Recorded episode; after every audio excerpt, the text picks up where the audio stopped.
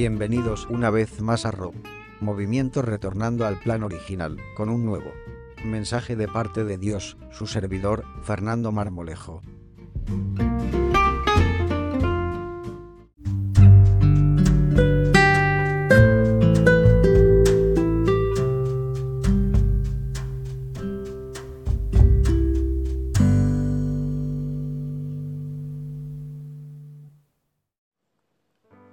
Hola amigos, es un placer volver a poder traerles una palabra de esperanza, de fe, de refrigerio a través de la palabra de, Dios. Hoy quiero compartir con ustedes la tercera parte de Dios es mi refugio y mi esperanza. Como habíamos visto en los pasajes anteriores, habíamos dicho que eh, Dios es mi refugio y mi esperanza porque él es creador poderoso y da vida a todo lo que existe. Porque Él tiene el control de todo y siempre hace su voluntad. Hoy quiero compartir con ustedes el tercer aspecto. Porque Dios nos busca, nos alcanza y nos escucha. Y esto es muy importante tenerlo presente. Dios dice en su palabra que clama a mí y yo te responderé. En Jeremías 33.3 lo puedes ver. O en Apocalipsis 3:20 dice su palabra, yo estoy a la puerta y toco, y el que escucha mi voz y me abre su puerta, yo entro y cenaré con él.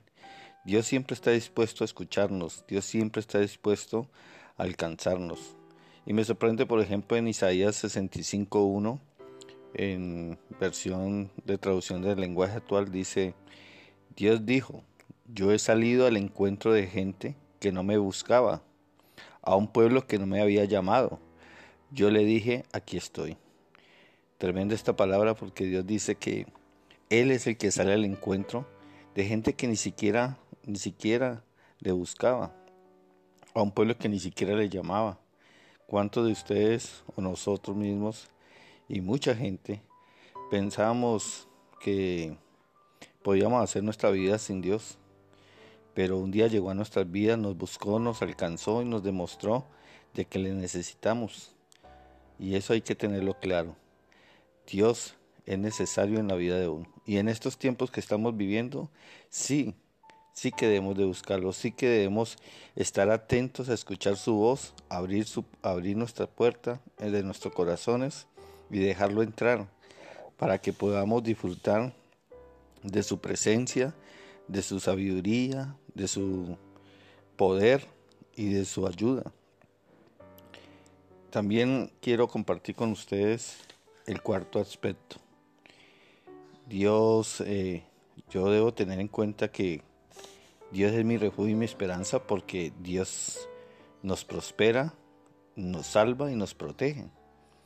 En Juan 10:10 dice la palabra que Él vino a traer, la parte B dice que vino a traer vida y vida en abundancia.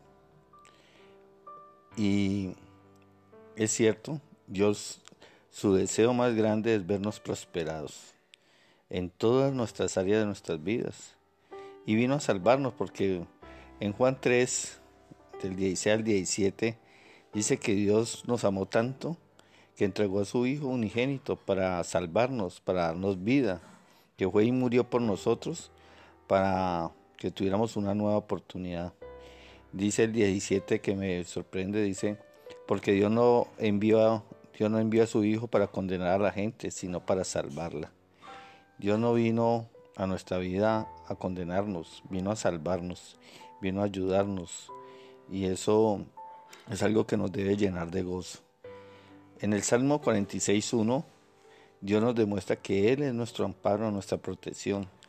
Dice así, Dios es nuestro amparo y nuestra fortaleza nuestra ayuda segura en momentos de angustia.